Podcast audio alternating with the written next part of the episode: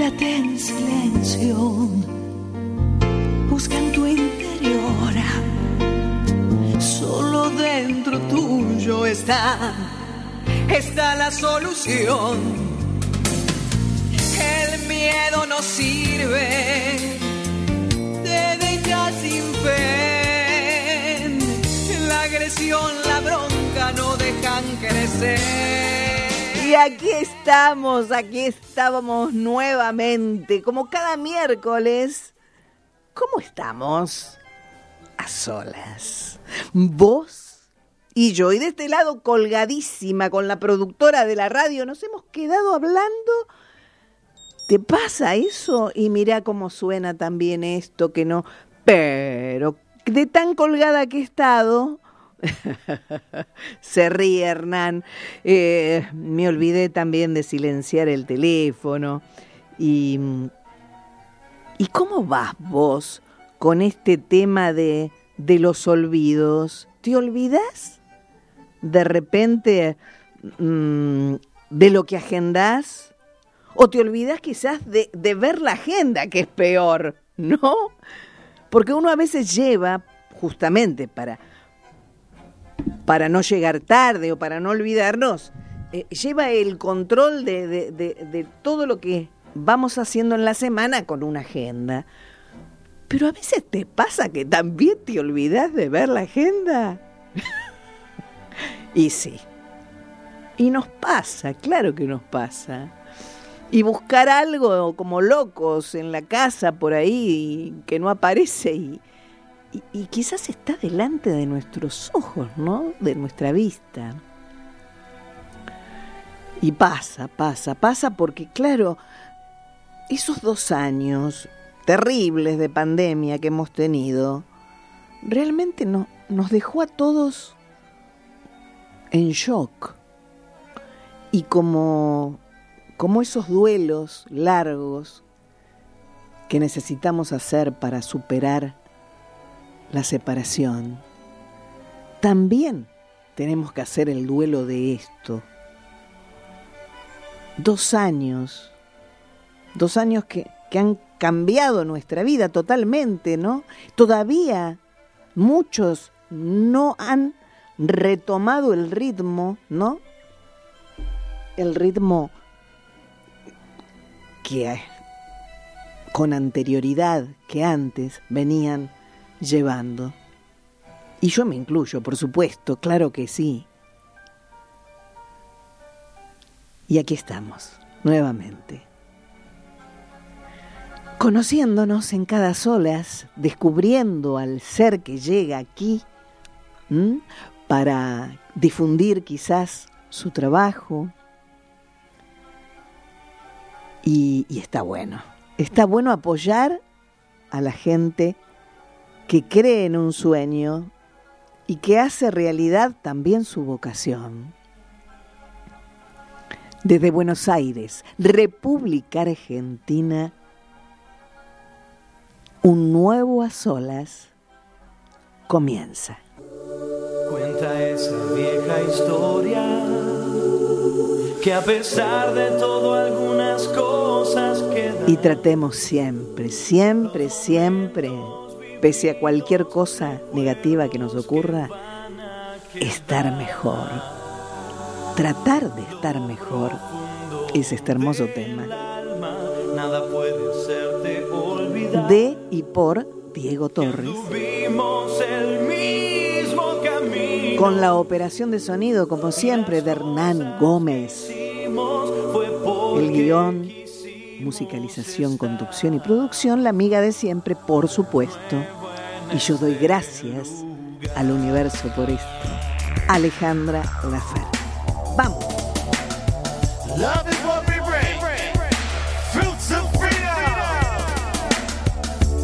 A pesar de los errores, a pesar de los defectos y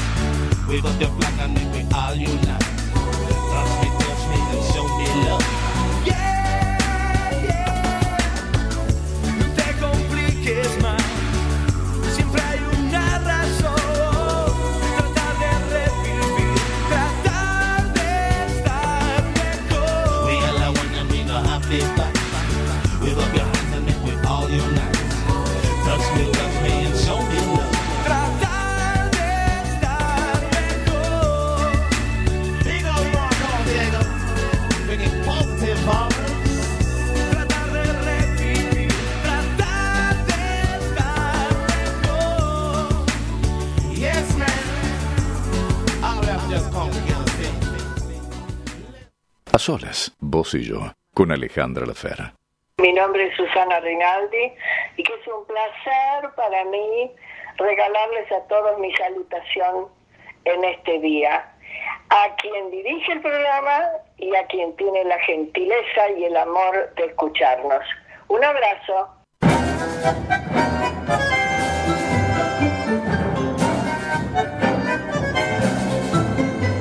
Ay, qué lindo que son los abrazos, ¿no es cierto? Cómo los hemos extrañado y cómo los disfrutamos cuando lo damos, pero también, ¿cómo te explico? Cuando lo recibimos. Y sobre todo cuando hay gente querida que uno hace tanto que no ve. Yo la presento ya, la están viendo, claro. La señora María Rosa Frega.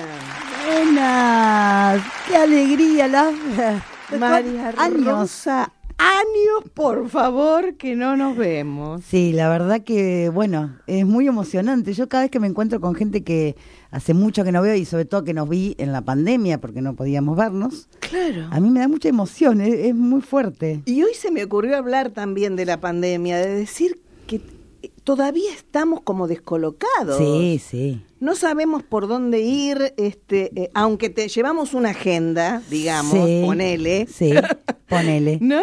Sí, no, no, no. sí. Estamos. Y, y bueno, eh, María Rosa querida.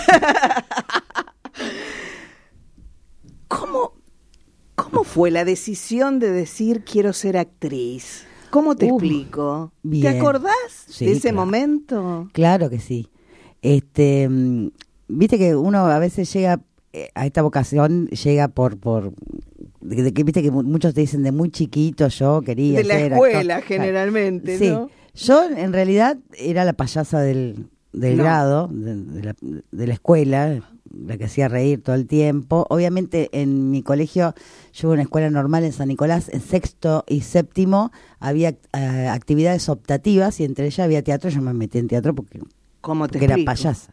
San Nicolás. Yo vivía en San yo soy de San Nicolás y vivía en San Nicolás. Bien, bien, bien. Y bueno, y de ahí, este, mm, nada, eso fue una experiencia, pero me gustó, pero no, no, no, no, no, no, no era como que yo dije, ay, yo quiero ser actriz. Pasaron los años, me fui a vivir a Mar del Plata y a los 18, con un grupo de amigos, eh, es una anécdota, siempre la cuento, eh, teníamos un baile de disfraces de Mar del Plata y íbamos a ir todos disfrazados. Eh, nos, nos producimos, todo, todo, eh, yo de gitana, no sé, to- todo. fuimos en el colectivo a la dirección de la fiesta y no existía la fiesta. No, no existía la casa, no existía nada, quedamos todos disfrazados en una plaza No cualquiera. te puedo creer. Es muy fuerte. Es muy fuerte. Y, y de ese grupo había tres que hacían teatro, que habían empezado a hacer teatro. Y empezamos a actuar, a improvisar a- dentro de los personajes, papá. Ahí mismo, Ahí digamos. mismo. Ajá. Este, y, digo- y algo me pasó, digo, me gusta esto. Y dije, bueno, voy a hacer teatro. Y me puse a hacer con, con ellos. En realidad fue muy inconsciente todo porque armamos un grupo de, de mimo, porque no, no sabíamos decir textos. Claro. Y había dos que eran mimos naturales, o sea que eran unos mimos increíbles. Qué bárbaro. Eh, y así empezamos, empezamos. Yo empecé actuando si- antes de es estudiar. decir, de la nada apareció. De la nada apareció y cuando al año, eh, o sea, al año nos fue bastante bien porque lo que hacíamos era actuar con grupos de música, entonces mimábamos canciones o poemas de Benedetti Ay, o de. Cortázar, éramos los cronopios, se llamaba el grupo Ay, pero obviamente. escúchame, tendrían cualquier cantidad de gente. Sí, y sí, nos fue bárbaro y al año dije, no, eso, yo tengo que estudiar esto. Claro. Y por suerte vino Horacio Pucho Modrano, que empezó a dar clases allá en Mar del Plata y bueno, fue mi primer. Eh, profesor y ya empecé y no me bajé más. Ya Qué no me bajé más, dije, eh, me picó el bichito Ah. fuerte, me picó el bicho fuerte. Mm. De hecho yo trabajaba ya de otra cosa, yo soy técnica en hematología y hemoterapia, No te puedo creer. Nada que ver con el arte. nada que ver. ¿Y qué pasó? Pero seguiste, continuaste Eh, paralelo. Cinco paralelo. años est- estuve en paralelo, Ah. las dos cosas. Hasta que al quinto año, eh, claro, no podía hacer funciones porque teníamos una obra para niños y, y teníamos muchas funciones vendidas para colegios y era en horario de trabajo. Claro, claro. Entonces tomé la decisión, ahí sí, tomé la decisión y dije, no, me dedico solo a esto. Mirá vos. Y ¿Y en Mar dejé, del Plata? dejé el trabajo, dejé el trabajo formal. ¿Y en Mar del Plata cuánto tiempo, María Rosa? Y eh, viví o actué. No, quedándote, sí, viviendo. y ac- 15 años viviendo Ah, en Mar del mucho. Plata, y de los cuales eh, creo que 10 o 2, 11 haciendo teatro. Mirá vos. Sí. Qué bárbaro. Y después ya me vine para acá. ¿Y tus padres te apoyaron? ¿Cómo fue eso? Porque viste A que... mis padres les dio miedo, porque aparte yo ya tenía, bueno, yo trabajaba en el hospital privado de la comunidad, que era como el lugar, digamos, era como el mejor lugar para trabajar de lo que yo Mm. hacía en ese momento, en hemoterapia de ese lugar, era como... Y Y además un trabajo seguro. un No trabajo seguro. Claro, no solamente Claro. el buen lugar, sino la Claro. seguridad de tener un trabajo, Sí. ¿no? Pero bueno, Claro. dije- les dio miedo, eh, pero nada. Eh, mi papá, eh, sobre todo mis papás, eh, mi papá sobre todo era bastante, él siempre fue como un buscavida y entonces como más abierto de mente, ¿no? Mm, entonces le daba claro. miedo, pero ¿qué me, ¿qué me iba a prohibir a mí si él nunca había tenido un trabajo formal, por ejemplo? Claro, claro. Entonces... Y no podía decir Eh, nada. No podía decir nada y él había sido este bailarín de tango y eso que juegan al casín, viste, campeonatos de casín Ah, de la mirá. época, viste. Mirá vos. entonces, claro, él fue medio bohemio a su manera.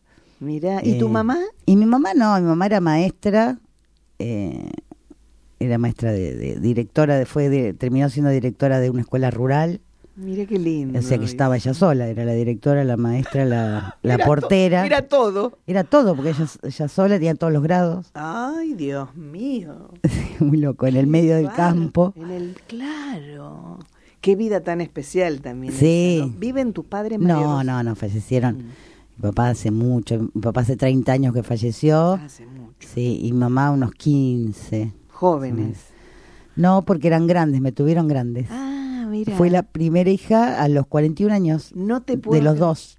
Yo nací el día que mi mamá cumplía 41 años, nací yo, cumplíamos eh, años el mismo día. Mira vos, qué lindo. Entonces ya eran grandes, eran padres grandes. ¿Y hermanos? No. No. Hija única. Hija única. Como Moa. Sí. hija única. Qué tema ese también, ¿eh? Sí, bueno, pero por ejemplo, yo siempre rescato la valentía de mi mamá, porque mi mamá en esa época, ten- eh, o sea, mi- es más, se conocieron cuando tenían 40 años, No.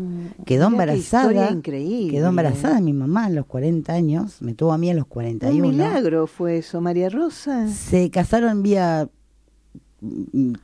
me- no sé, que era, no era legal. Sí. Porque mi papá había estado casado y no, no sé. Ah, la flauta, Esas papá, era, fue bravo. era, era como un, un simulacro de casamiento, Ah. ¿viste? Para la familia, porque no era un casamiento. Claro, claro. Y me tuvo a mí y después quedó embarazada de nuevo mi mamá. Iba a tener una hermana yo. Y, na- y nada, no, eh, a los siete meses eh, le descubrieron que estaba, estaba, estaba no, muerta en el vientre, digamos, la bebé. Claro, claro. claro. Eh, pero voy a tener una hermana y todo. Mirá. Mirá qué ah, osados. Pero qué historia, ¿no? Sí, sí, sí, qué sí. historia especial, porque no no es común escuchar No. eso. Y en esa época. Y en ¿no? esa época, claro, Claro. claro, qué bárbaro. Y bueno, venimos, eh, como hablábamos antes, em, viviendo algo tan raro, porque parece que de repente entramos en el túnel del tiempo y apareció una pandemia que decíamos, ¿qué es esto? ¿No? ¿Qué, qué está pasando? Uno, dos, tres probando, hola. Sí, sí, no, no, no, fue ¿No? Loco. totalmente distópico. ¿Qué- ¿Cómo lo viviste vos? ¿Qué, qué te pasó? Eh, a mí me pasó algo que cuando empecé a escuchar las noticias de la pandemia, eh, yo tenía amigos viviendo en, en Italia y me iban pasando como el parte. Entonces Ah. yo iba como viendo lo que se venía. Lo, lo, han, lo has visto antes. Claro, me iban contando y yo digo, esto se va a venir. Eh, era en la época, viste, que no que los vuelos que traían los vuelos de otros lados. Es que el problema era el aeropuerto abierto. Claro. Y Claro. cuando se declaró acá, eh, yo no me preguntes por qué, porque dije, esto va a durar, esto va a durar. Yo no creía que du- duraría dos Ni o tres 15 meses, ni, ni- tres meses, ni nada. Claro. Eh, no sé por qué, y dije, uh, no, lo primero que se me pasó por la cabeza es que vamos a hacerlos, por lo menos los que vivimos de, de Sí. actuar, digamos. Claro, claro, Era claro. como muy... Y, y también pasó algo muy loco que enseguida se me activó esta cosa de supervivencia y de ayudar a otros. Entonces eh, me enganché enseguida con artistas solidarios que fue el movimiento que hizo Mosquito Sancineto, Abigail Ceballos y Horacio López y al, al toque me llamaron y le dije que sí y me dediqué toda la pandemia a llevar bolsones a compañeros que no tenían para comer. Sí. Sí. Eh, y eso me salvó a mí, porque estaba con la, era lo único que me interesaba. Y entonces me, Ocuparte. me ocupaba de eso. Claro. Entonces estaba todo el día ocupándome de eso, contestando los mails, hablando con, con la gente, organizando las compras, armando los bolsones, llevando los bolsones. Y eso era lo único que me tenía ocupada, porque yo soy de las que no me enganché con lo virtual. No me enganché ni con hacer obras eh, en streaming ni... Eso te iba a decir, ¿cómo te llevas con eso? Mal. no te llevas. Soy analógica. ni probaste ni nada, no, no. Es decir, hay como una cuestión de ya de rechazo a eso. No me atrae, no, Sí, ni siquiera tampoco. me atrae verlo, o sea, no me atraía ni ver a los compañeros tampoco. Claro, claro. Pero esto no es, te- eh, el teatro es otra cosa. Si tengo ganas de ver eh, ficción, veo ficción, pero a mí eh, esa, eh, eso no me enganchaba. Claro. Que lo lamenté, porque digo, qué lástima, porque eh, muchos compañeros eh, pudieron engancharse y hacer unas buenas, buenas, muy buenas cosas, como dar clases, como eh, hacer obras de teatro, o vivos, o no sé qué, que también los, los ayudó a, a A no pasarla de, de- de- Claro, a de- estar de en otro movimiento. lugar, claro, a estar claro, en claro. movimiento, claro, a mí no. Claro, de no perder esa rutina que todos tenemos, ¿no? La Claro. rutina de, ¿no? Sí. Ya sea de trabajar o, o incluso este las mamás en sus casas este que no trabajan con sus hijos, etcétera, etcétera, ¿no? Claro, Eh, porque siempre digo que las realidades son tan diferentes, totalmente. tan diferentes. Totalmente. Y, y bueno, la cosa es que este fue muy difícil, y sobre todo para nosotros los artistas, ¿no? Y sigue siendo, sigue siendo. Uh, uh, Porque claro. como vos decías, volvió, pero no está andando la rueda del todo, este, Sí, eh, es Y- difícil. Y algunos, bueno, favorecidos porque quizás este e- eso eso raro que suele suceder, que tiene que ver con el misterio de por qué este un colega o un compañero lo llaman sin parar y de repente vos es- nada, ¿no? Yo te creo que, como en todo, ¿eh? no, no solamente pasa nuestro rubro. Hay elites, ¿viste? Hay, Mm. hay como elites. hay- Esos hay- grupos cerrados. Hay grupos cerrados. Sí, y, sí, sí. Y además televisión que no hay nada. Y no, hay nada de ficción. Nada. Eh, Antes por lo menos teníamos como un abanico más amplio, entonces Claro. se necesitaba. Y ahora hay, lo- hay poco, y claro, lo poco está, está acaparado, digamos, por... Por, por, eh, por el también- divertimento, ¿no? Sí, no, y también tiene que ver con los productores, ¿viste? Con, con ir a lo seguro. No hay riesgo, me parece que hay en muchas cosas, no hay, hay riesgo en algunas, pero no, en muchas otras no. No hay riesgo. Eh, esta cosa de decir, bueno, llamo a actores que, que, no son conocidos, que... Y somos millones sin hacer televisión, pero cualquier cantidad, ¿no? Cualquier cantidad. Sí, sí, pero bueno, Ni películas, ni, ni, ni nada, nada, nada que sea ficción. ni nada, nada de nada. Pero ahora volvemos a las tablas, María Rosa, hemos vuelto. Hemos volvido. ¿El humor siempre elegiste el humor? Yo soy una comediante nata, de, eh, a mí me... A la hora de elegir, Es que yo me manejo como pez en el agua y eh, Claro. eh, siempre igual trato de, eh, de de ponerme desafíos porque si no me aburriría. No, no es que viste tengo una fórmula entonces me funciona. Utilizo la misma fórmula en todos los trabajos que hago. Siempre trato de que ese trabajo me represente un desafío actoral. Eh, sí, siempre hice comedias, eh, pero me atreví al drama y la verdad, ahora de grande, eh, en los Mira. últimos años. Y la verdad que, porque no, le- no le encontraba el gustito, ¿viste? El drama. Sí, sí, sí. Que hay sí. que encontrárselo ¿Y también. ahora qué pasó? Y no, y la, hice dos obras de, de drama, sub, pero hiper dramáticas y la verdad que me gustó. Y bueno, y me fue bien, tuve buenas críticas, no es que me dijeron qué payasa está haciendo. Pero cómo no vas a tener buenas críticas, haciendo reír, por haciendo favor. llorar. Igual yo, viste, siempre lo que hago, eh, yo en realidad uso la comedia, eh, pero siempre he hecho comedias donde la gente eh, reflexiona y muchas veces eh, a mí me ha pasado de que se le despierta la emoción también desde la comedia que desde las comedias que hago, ¿no? No es que es humor. eh, Bueno, de eso se trata, ¿no? sí. Que uno pueda irse reflexionando. con ¿no? preguntas Claro. o con sentimientos O con respuestas también, ¿por o con no? respuesta también. Claro.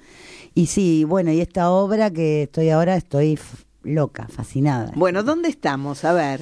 Estoy en la obra Vitalicios, que es del el, el autor es el español Jo- eh, José Sánchez Sinisterra. Ajá. Mm. Eh, y es ¿Con un- dirección? Con dirección de Mónica Benavides, que ahora voy a hablar de ella y de todos los compañeros. Y me acompañan este Cecilia Cócero y Pablo Flores Maini en el escenario. Ajá. Y un equipo enorme que después eh, lo voy a nombrar todo porque No te vayas a olvidar de a ninguno. nadie, Ayer me olvidé favor, de ¿eh? uno y me quedé mal todo el día. pues son muchos. Eh, y la verdad que la obra mm, me encantó, es una propuesta súper interesante y me parece que súper necesaria en este momento, la ¿Qué, temática. qué título, la temática. no? ¿Qué título? Y la temática, son tres funcionarios públicos en un subsuelo eh, decidiendo quién, este, a quién le sacan el premio, los premios vitalicios, que, el premio vitalicio, que acá sería un equivalente al Trinidad Guevara, ponele. Mm. Son tres mediocres este, eligiendo, eh, porque hay que hacer recortes. Hay que recortar. Eh, Me suena eso. entonces es muy actual y, y bueno, y este, este tiene un humor negro tremendo, la obra. eh, ¿Y cómo surgió la, la propuesta? ¿Cómo... Bueno, Mónica Benavides, que es la directora, eh, y Pablo Flores Maini, que es eh, Basilio, uno de los actores, Ajá. eh, nada, estaban buscando material y querían hacer una obra juntos. Y entre todo el material que les llegó, eh, Mónica leyó esta y, y dice que le resonó algo a ella, ¿viste? Le resonó algo. Me gusta esta. Y bueno, y a Pablo también le, interesó. Y bueno, armaron el elenco, me llamaron a mí porque dice que a Mónica le pasó que cuando leía el texto, el Carlota, que es mi personaje, lo, escuchaba con mi voz, con, con mi impronta. Mira, mira vos. No habíamos trabajado nunca juntas. Pero te visualizó Me haciéndolo. Claro.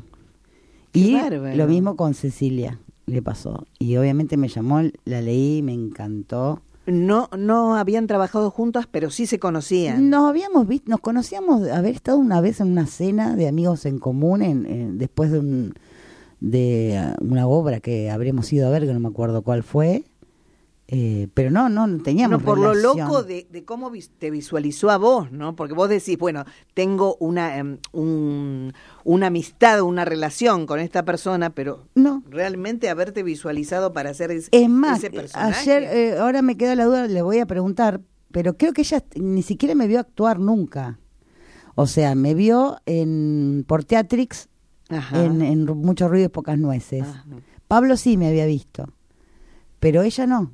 Mira. Es muy loco eso. Sí, sí, sí, realmente un grado de percepción bastante muy importante. fuerte. Bueno, ¿no? y el proceso fue maravilloso porque no sé, nos pasó algo que no mágico que enseguida pegamos onda todos Mira, y fue un proceso hermoso. ¿cuánto duró ese proceso? Cinco meses. Ah, bastante sí, tiempo. Sí, sí, sí. María Aparte me encanta porque hacía, a mí me gusta trabajar así, con detalle, con tiempo, con eh, Mónica es una directora que nos dejó explorar y, y la- y- y acepta las propuestas Bueno, eso es muy importante para un actor. y a la vez tiene muy claro que quiere eh, y la verdad que fue un placer y nos reíamos mucho, nos sorprendíamos entre los tres también de, de los personajes del otro, que eso es genial, cuando no, pasa claro. de tentarte porque te das vuelta y lo, lo ves y decís, no, no, es, no puede ser. es un-".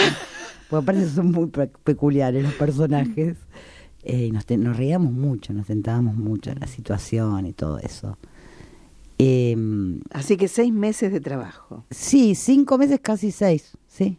Sí, nos juntamos en febrero por primera vez eh, a, a conocernos todos las caras, porque yo no había trabajado con ninguno, y ninguno había trabajado con ninguno, salvo Pablo y Mónica. Es todo un signo de pregunta eso, ¿no? ¿No? Claro. Y nada, la primera lectura ya, ya enganchamos, nos reímos Y ahí dijeron, y, y nada, y fue todo maravilloso. vamos para adelante. Sí, y bueno, y el equipo es un equipo enorme. ¿Y les- por qué? ¿Por qué tanto equipo? A ver. Ah, porque Mónica le gusta, me encanta también eso, que no es muy común que esté pasando ahora en el teatro independiente, porque uno generalmente no, viste, trabaja con lo que tiene sí. y dice, hay que hacerlo bien, dice, yo lo quiero hacer bien. Ella está en todos los detalles. Ajá. Entonces tenemos un ¿Será escenógrafo, virginiana por casualidad esa No, es acuariana. Mira vos. Es acuariana. Eh, escenógrafo, vestuarista, de musicalización, este, luces, sonido, todo. Oh, es una maravilla. El- la escenografía es increíble, que es de Eduardo Espíndola, no sabes lo que es el trabajo que se mandó escenográfico, que aparte eso también es poco común de ver en el teatro independiente ahora. Es una escenografía imponente, eh, que tiene sentido que sea así, eh, tiene un porqué, eh, y es maravilloso. Eh, todo es así, bueno, el, vestu- el vestuario de Jorgelina Herrera Pons, Sergio Clanfre en la musicalización, eh, Ana María Ferrari en las fotos, un- eh, Paula Simkin en prensa, Chino Novele en, en iluminación, eh, bueno, Claudia Díaz, el asistente de producción, eh, eh, Rocío Cárcaro, asistente de- también. No, no, no, no. Pero, Es- pero escúchame, María Rosa, hay que aplaudirte por la memoria. me acordé. me acordé. ¿Cómo te acordás de Me cada acordé. uno, por favor? ¡Qué maravilla! Y porque lo- estuvimos muy en contacto también, eso, es- eso claro. también es interesante, todos estuvimos como en contacto, ¿viste? El escenógrafo iba a los ensayos, este, iba a la- Ah, pero eso es un milagro, que, el- que ese equipo funcione de esa manera, ¿no? Porque de verdad Bueno, no eso es mérito común. de la directora. ¡Qué bien! Ella siempre tiene como su equipo de trabajo y, y es súper interesante. Y bueno, y los compañeros son, Y además el compromiso, ¿no? Porque sin un compromiso real claro, este de trabajo, eso no se puede lograr no, no se tampoco. puede lograr. Bueno, eso, el compromiso. Los, digamos, los tres actores que, que los que estamos arriba del escenario, súper comprometidos con el proyecto. Eh, y Qué eso bueno, también es, qué es bueno. maravilloso. ¿Y la- las edades de estos personajes? Y bueno, las edades reales. Sí, sí, de- del 50 y, pi- 57, 55. A un paso y de, y- de la jubilación Y Cecilia, también. la- eh, Adrianita, es más joven. Ajá. Ella es la- como la empleada Ah, bueno. joven. Estrella, digamos. sí, la joven. Sí, la sí, que está ahí, pero bueno. si puede serruchar piso. Oh, serrucha. oh, oh. No, no, tienen una relación estos tres tre- tremenda. ¿Y dura la obra? Una hora. Ah, una hora. Bien, bien. ¿Y qué días, sí. María Rosa? Va los viernes a las 20 horas en la Carpintería Teatro, que es en Jean Lloré 858. Y las entradas por alternativa teatral las pueden sacar o bueno, ahí en la boletería Qué, también. qué bueno, María Rosa. Espectacular. No me, no me la puedo perder yo. No te la puedes perder, tenés que venir. Pero cómo no, cómo no. ¿Qué te parece si nos tomamos un recreo? Vamos. Estamos a solas, vos y yo, compartiendo siempre un encuentro único y recordando lo importante que debemos rescatar cada día al despertar. Agradecer por sobre todas las cosas, todo lo que tenemos, que es tanto, y todo lo que tenemos para dar. Por favor, ¿cuánto tenemos para dar? y no olvidarnos de que hemos venido para darnos la mano, para apoyarnos, porque de esto se trata vivir. Santo guardián, solcito padre, te pediré que no te apagues. Último tema de Chano, oración al sol. Y que mañana no sea tarde.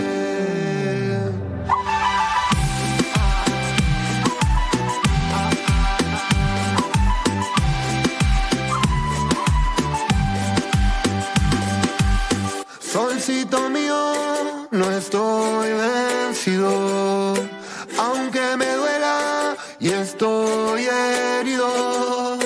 Ya se hizo tarde me he caído, aunque esté lejos otra vez.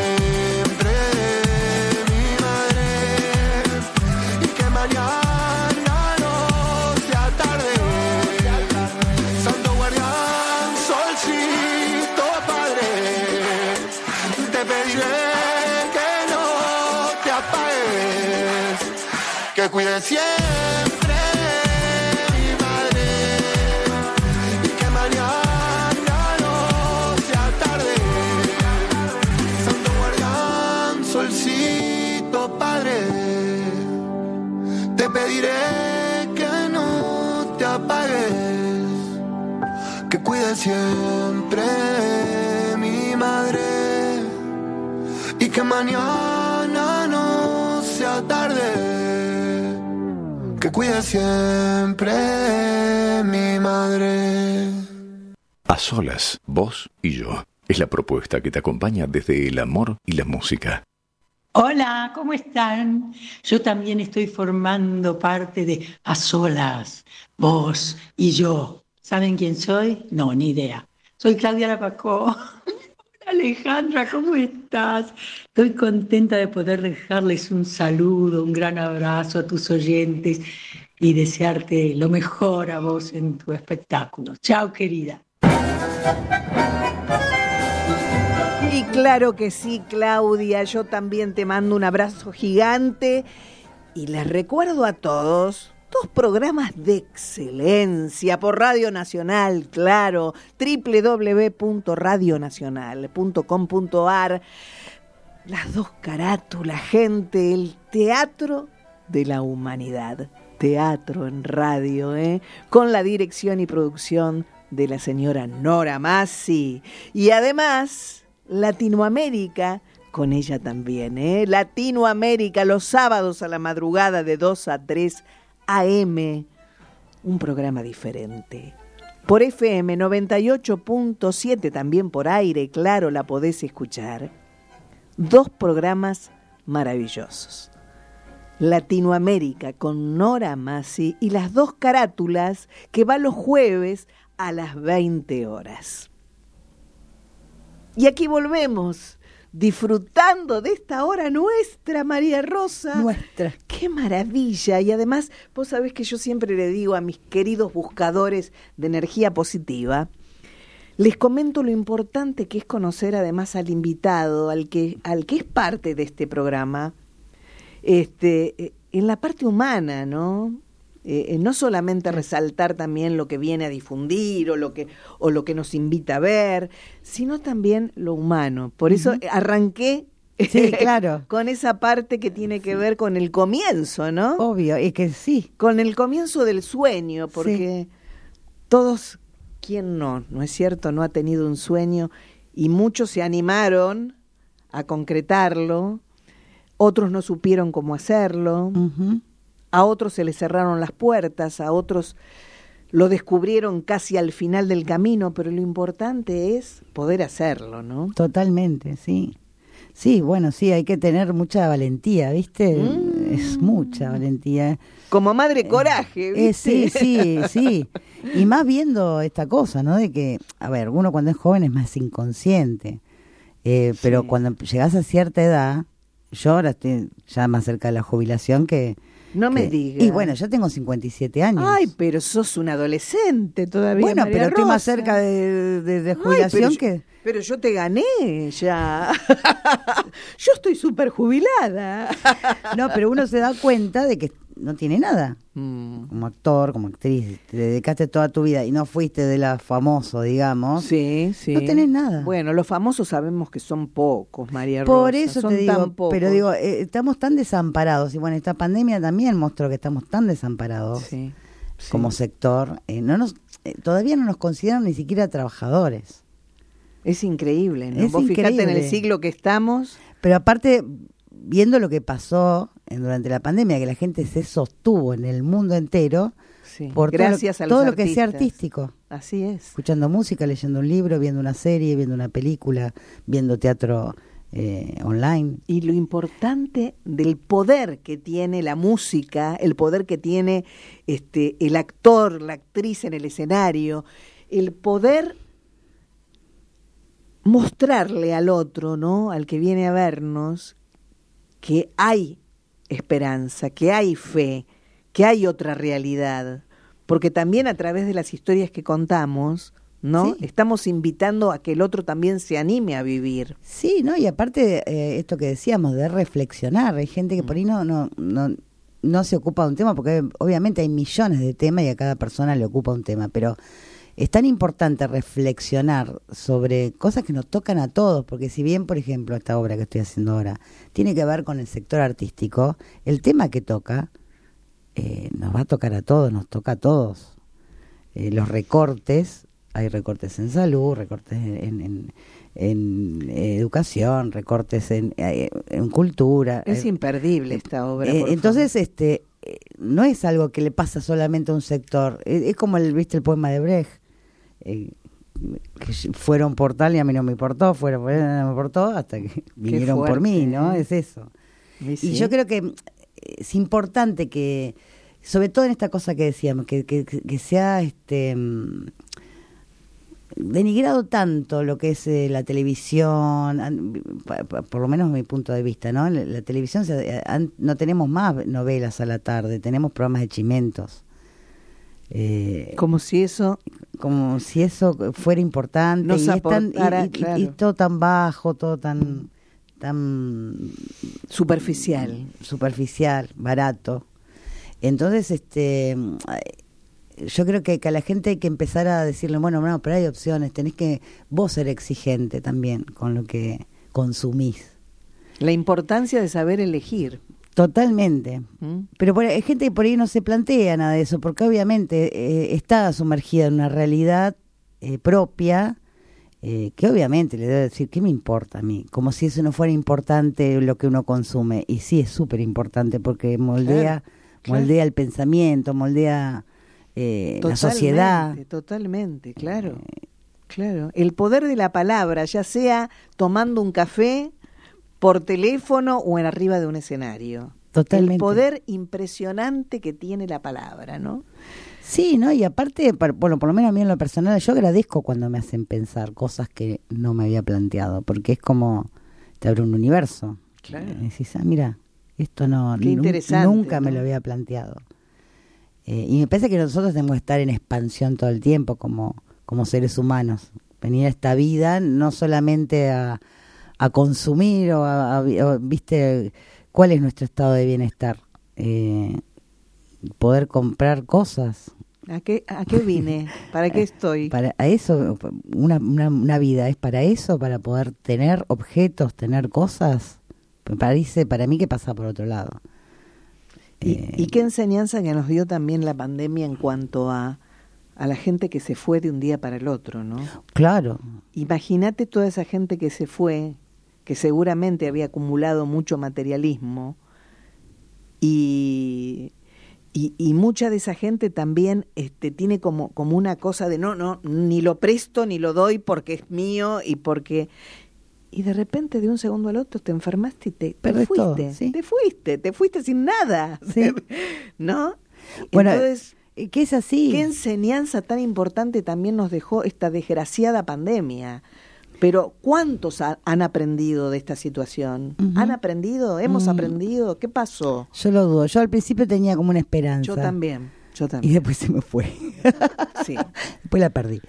Sí. Eh, Hay más neurosis, más, más locura en la calle, más sí, violencia. Y, pero por No hay tolerancia. No hay valores. No, no, no hay, no hay valores, ni Eh, respeto por el otro, ni nada. Entonces es muy difícil. Es muy difícil, pero bueno, eh, si perdiéramos la esperanza de que en algún momento va a cambiar, este, ya también nos hubiésemos ido nosotros, de alguna u otra forma. Pero por algo nos quedamos. Por algo nos quedamos. ¿No es cierto? Por algo nos quedamos, sí. No- Bueno, con respecto a eso, a mí me gusta mucho ver este en YouTube, los canales de YouTube, eh, los canales de Urbex. ¿Que ¿Sabes lo que es Urbex? Por favor, desasname Ah, porque no tengo ni idea. Van, Me son- suena algo, pero Generalmente son que- jóvenes, pero bueno, hay gente grande también, que Ah. van a explorar eh, casas abandonadas. Ay, me encanta eso. Entonces, bueno, sobre todo en Europa, hay castillos abandonados con todos los muebles, las cosas, eh, o sea, eh, o casas o casas comunes con todo, el- todo, la ropa, los muebles, las fotos. eh, y, y la enseñanza que te deja es eso, es decir, ¿qué pasó? O sea, eh, esta gente que con tanto amor vivió en esta casa, sus fotos de, de sus hijos, de su recuerdo, de todo, y queda todo, eh, se empieza a deteriorar con el tiempo, toda la humedad, la- la- las plantas, los bichos, las cosas. Y, Se desvanece y, se- todo. y queda así, y vos ves una cosa y decís, qué sé yo, yo que me encantan las antigüedades, unos muebles, unas cosas que decís, se van a destruir. Y ¿para qué juntaste todo eso? Si nadie le interesó, después te moriste y a nadie le interesó. Por eso, por eso el ratito de tiempo que tenemos de vida, ese ratito tiene que ser sí, para dar lo mejor sí, y por lo menos tratar. valorando lo importante, Claro, ¿no? sí. Nada más que lo importante. Mi querida amiga, se nos va el tiempo y yo estoy tan feliz de tenerte Sí, acá yo también.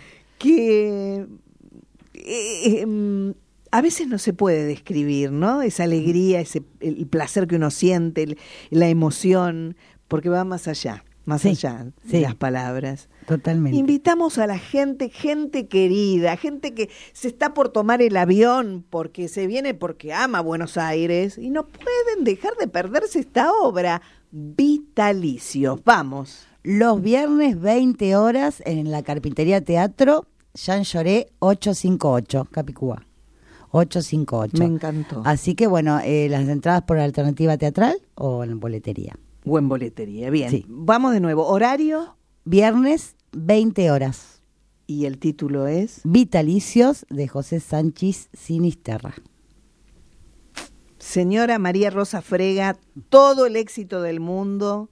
Abrazo de abundancia que ya se lo voy a estar dando en este preciso momento. Abrazo de abundancia en todos los sentidos, todo lo mejor. Y gracias. No, gracias a vos, Ale, me dio mucha alegría que me invitaras, porque aparte, bueno, eso, eso, de, de reencontrarse con gente que uno quiere y que no ve. Querida compañera, eh, una actriz increíble, la tienen que ver y yo la despido. ¿Cómo la despido? De esta manera.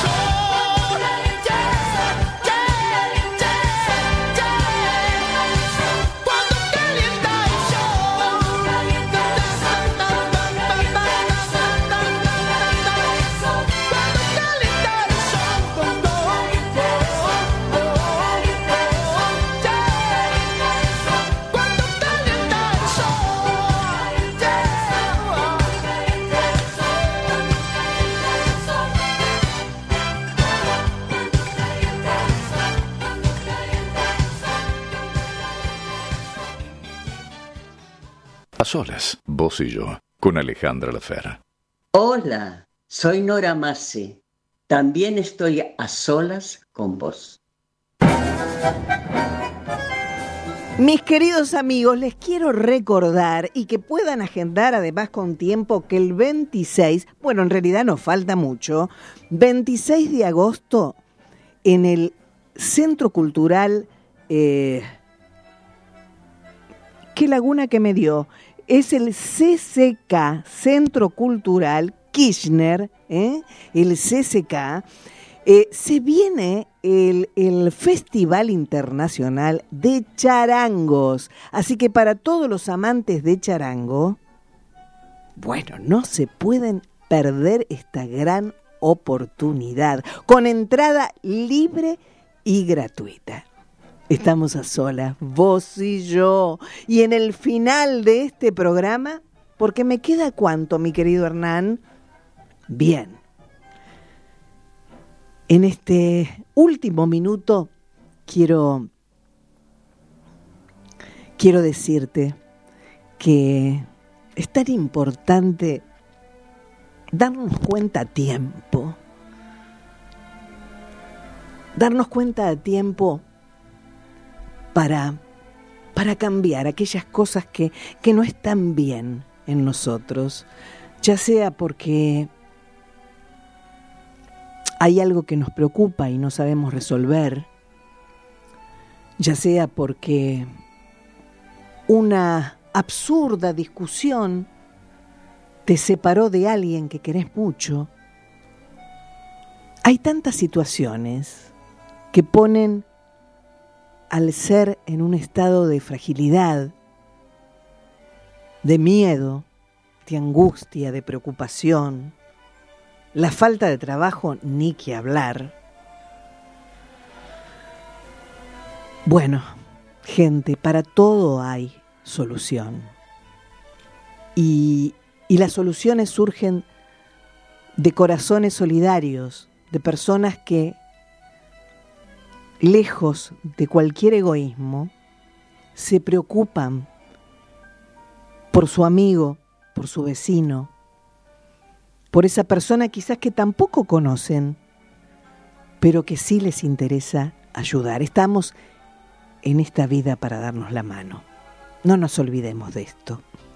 Y con una palabra podés transformarle el día a cualquier persona.